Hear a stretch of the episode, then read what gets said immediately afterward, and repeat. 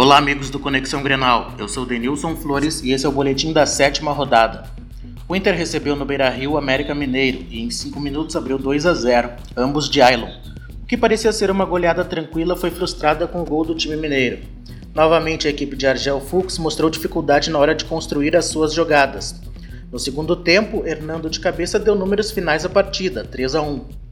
O Grêmio foi até a volta redonda e ficou no empate em 1 a 1 com o Fluminense, em jogo que foi marcado por polêmicas envolvendo a arbitragem.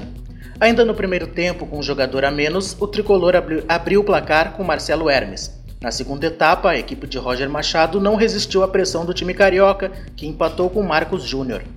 Com o término da rodada, o Inter permaneceu na ponta da tabela com 16 pontos. Na segunda posição está o Palmeiras com 15 e o Grêmio aparece na terceira colocação com 14 pontos.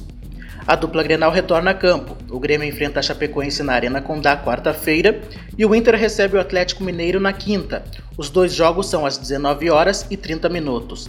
Para o Conexão Grenal, Denilson Flores.